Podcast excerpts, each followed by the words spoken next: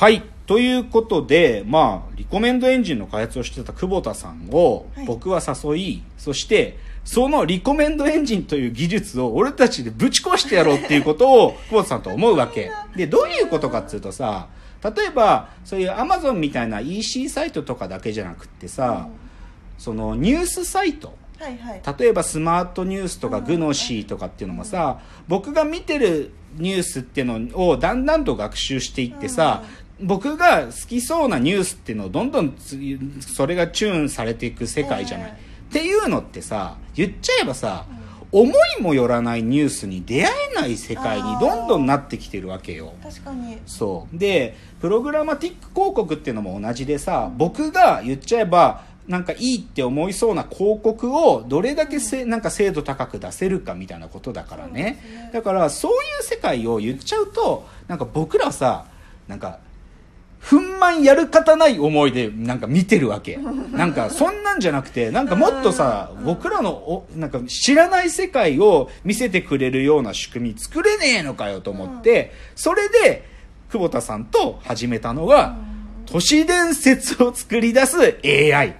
なわけです。すごいなそう、だからそういう思想があったわけうん。つまりね、どういうことかっていうと、まあ言っちゃえばさ、そういう、なんかこの人はこのニュースを読んでいるとか、こういうタイプ、なんかごニュースを好きだとかいうのに対してカスタマイズさせていくんじゃなくて、関係ねえ。なんかもうフェイクニュース上と、なんか一時ニュースをもう一気に都市伝説化するってことがどうやったらできるだろうか。で、でも都市伝説ってさ、こう広がっていくじゃん。で口伝えっていうかさこう、変質を遂げながらどんどん伝わっていくでしょ。だからそういうもの作れねえかなと思って始めたのが久保田さんと始めた都市伝説 AI だったわけ。そう。で、だからそれがね、まあ、2017の10月ぐらいに、まあ、久保田さんと始めて、そこからね、大体半年ぐらいずっと作ってて、そうだったで、それでまあ、それなりのものが、まあ、今ももうできてて公開してあるんだけど、で、そこで半年ぐらい経って、あ、やっぱ久保田さんって面白いなと。あー。まあ、うんやっぱりそこでね、彼が作ってくれたものっていうのが、やっぱり僕らの未来にを開いてくれたものだったし、ったね。だから、そういう意味でもね、それで、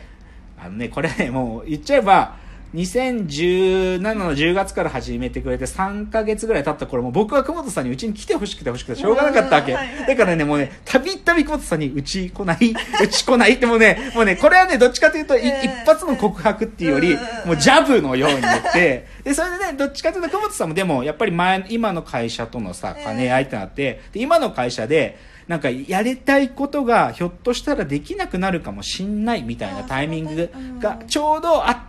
そこで僕のラストパンチが入って、久保田さんがうちに入ることを決めてくれたんですよ。だから久保田さんは2018年の4月に入社。正式には4月入社。えっていうので、まあ、久保田さんが仲間になってくれたわけですでちょっと久保田さんの人となりというかね、まあ、久保田さん、今、何さんがとまれ、彼はね、ジャズギタリストなんですよ。め。っちゃかっこいいじゃないですか。そうなんですよ。だから高い音楽リテラシーを持った男なんです。だからね、か彼入社した後に、まあ他にもやってくれてるのは、散々この番組でも紹介しているはい。音楽ジェネレーター。音楽を自動でジェネレートする AI というものを作ってくれててうん、でね、まあでもそういうのはまあ彼のやってくれてる仕事だけど、でもね、久保田さんね、やっぱね、アンテナが超、なんていうかな、うん。良くって、僕がね、なんかかっこいいアーティストとか、なんか、久保田さんから教えてもらうのね、ことごとくいいのよ。それ教え、なんか何個か紹介するとアメリカのね、なんていうか YouTube で発自分でね、MV とかも作って発信してるルイス・コールっていうねちょっとテクノ系のサウンド作ってるけど超かっこいいよ、この人。これも大人気。で、あとね、最近こう教えてもらったのがね、ザ・リーサル・ウェポンズっていうねななんかね、知らない。な80 80s、80年代っぽい、なんかそういう感じのね、コンセプトで作ってるんだけどね、すっげえかっこいいの。こういうの詳しかったりとかするんだよね。ただね、こういう、なんていうか、素養もあるんだけど、さっきの冒頭の久保田さんの、狂気のブラフマンっていうのは何かっつうとね、でもね、久保田さんって狂気のって言ってるんだけど、どっちかっつうと、うちの会社の数少ない両親なんだよ。うちの会社、ほとんどみんなちゃんとしてないけど、久保田さんマジちゃんとしてるっていうか、両親の塊なんだけど、でもねね実はそれは表の側面で、実は内側は久保田さん狂ってんの。で一番苦しいパターンね。まあ先週もお伝えした通りうちの会社は名刺ってカルチャーを、あ はい。は まあ、笑い飛ばしたいので、はい。名刺の肩書きを自分で作っていいよって言った時に、ええ。久保田さんがブラフマンでって言ってきたわけよ。でなんでって聞いたら今ちょっと最近ヒンズー教とか仏教をちょっと影響を受けててとか言うからまあいいけどっつってでブラフマンってつけてででねで,、まあ、でなんだけどねでも彼が一番僕らを結構ハッとさせてくれたのが、はいあのまあ、僕らの会社はその一応株式会社ですから、ええ。従業員にストックオプションっていう形であの、まあ、頑張った分あのみんなでお金持ちになろうっていうメッセージも込めてみんなでそれストックオプションのあのみんなに出すっていう時に、まあ、それで、まあ、面談っていうわけじゃないけど、はい。こう喋る機会があった時に、まあ、小橋さんと僕と久保田さんで久しぶりに3人で喋ってた時に、ええ。その久保田さんが言ってくれてハッとしたのが、なんていうか僕らの会社が失っちゃいけないなんか AI だからこその狂気それを表現することを忘れちゃいけないんだって久保田さんが言ってくれて、かっこいいですね、うん、でそれはね僕はすごくハッとした。言っちゃえばさ僕らやっぱりしマーケットっていうかユーザーに使ってもらうために出すから、ええ。こう角が取れていく側面ってなきにしもあらずなの。だけど久保田さんはねすごいそこずずっと言ってて狂気失っちゃいけないんだ。あすごいでそれは多分久保田さんの本来的に内側にねなんか異常な何かがあるからなのよ。だからそういうことでもちゃんと言ってくれる久保田さんは本当に大事な存在です。わそう。あすごい仲間。そうなんか最近はね久保田さんと一緒に作ってるね夢女子占いっていうね これまた久保田さんの最高の提案なんだけどまあこれもきあのもうちょもうちょっとで公開するんで、はい。ぜひ楽しみにしていてください。ということで狂気のブラフマン。会社の両親であるんだけれども狂気のブラフマン久保田光でした。はい。じゃあ次行きましょうどんどん。はい。まあっていうかね、まあこれがついに6人目の社員ですね、はい。6人目の社員耳を澄ませば黒木修也耳を澄ませば。まあこれちょっと後で後で。っていうかね黒木さんは、まあ、よ言っちゃえば一番社歴が今のところ短い。まあ、なんだ。6人の中で一番直近で入社してくれた人なんだけど、ええまあ、端的に言っちゃえばね今黒木さんははい。まあ一つの壁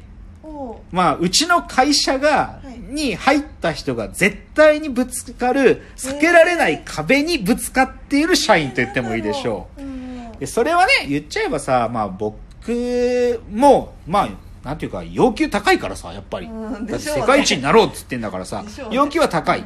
でで、それはね、別に黒木さんだけが今ぶつかってるっていうのは、黒木さんだけじゃなくて、それは杉本さんだったり、内谷さんだったり、久保田さんもぶつかってた壁なのこれはもう間違いない。うんで、なんていうのかな。まずね、前提として、うちの会社はなんていうか、別に僕は、なんか、メンバーも大人だしね。うんうんっていうか、なんか、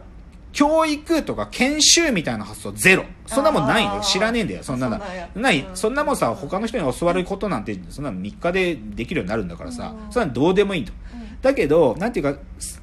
そそういう環境なんだけどさ、でも僕だとか小橋さんはさ、それなりにいろいろ経験があってさ、ええ。特にまあ僕なんかはビジネスパーソンとしての経験もあるからさ、うんなんていうか、僕の予想の範疇の中でやるっていうのは、あんまりうちの会社実は評価されないんだよね。うん。やっぱり僕らの想像の外側のことやるった時こそ評価されると。で、かつ、うちの連中はさ、その、なんていうか、それを通り抜けてきたからさ、個が、個性が立ってるからさ、うん。こう、なんか結構突きつけられるのは、俺ってはい、アイデンティティなんだろうっていうか、うわすごい俺の勝負するポイントってどこだろうって結構突きつけられるの。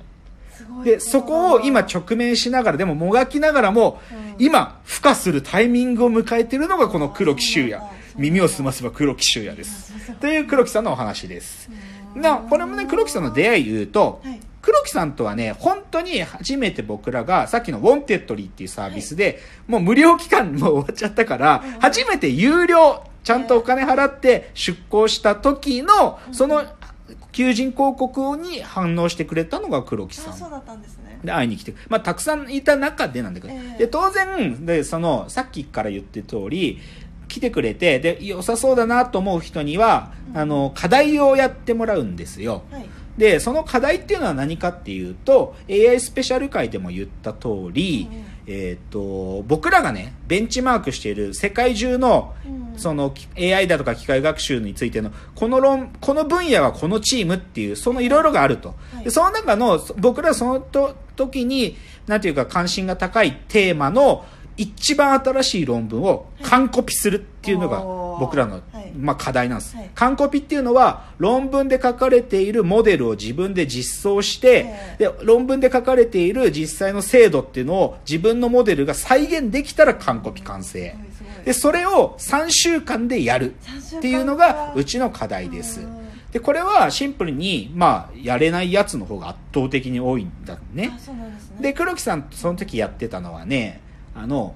まあ、これ別に言ってもいいけど、その顔、人の顔をはい。アニメーションのキャラクターの中に埋め込む。っていう、そういうサービスをちょっと作りたくて、まあ、これを僕らは、 face to 塗り壁とか、face to 一反木綿と呼んでたんだけど、要は僕の顔だとか、まあ、普通の人間の顔がはい。塗り壁の中に埋まって、ぬるぬる動くっていう、そういう気持ち悪いことを作りたくてやりたかったんだけど、で、これを黒木さんに、まあ、そのあるモデル、ある論文を使ってやりたかった。で、これが、最初ね、3週間やったんだよ。はいで、黒木さんからの報告があった。はいだけどね、まあ、け黒木さん自身もそのメッセージくれたけど、結論で言っちゃえば不十分だった。あつうかやりきれてなかった。うんうんうんで、そのやりきれてないっていうことを自覚した上で、僕が、はいまあ、黒木さんに問いかけたんだよね。うんつまあ、何を言ったかっていうと、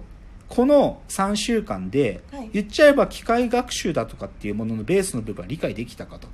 で、で、それで、あとどれくらい時間があったらできるか。で、そういうふうな僕の高い要求を、言っちゃえば、そう言われてまだチャレンジしたいと思うかっていう問いを黒木さんにしたわけ。そう。こ3週間かなり頑張ったけどで、きなかった上でそれをそう、聞いた。で、それの答え、あ、もう時間がなくなっちゃった。次のチャプターで黒木さんからの返答を紹介しましょう。はい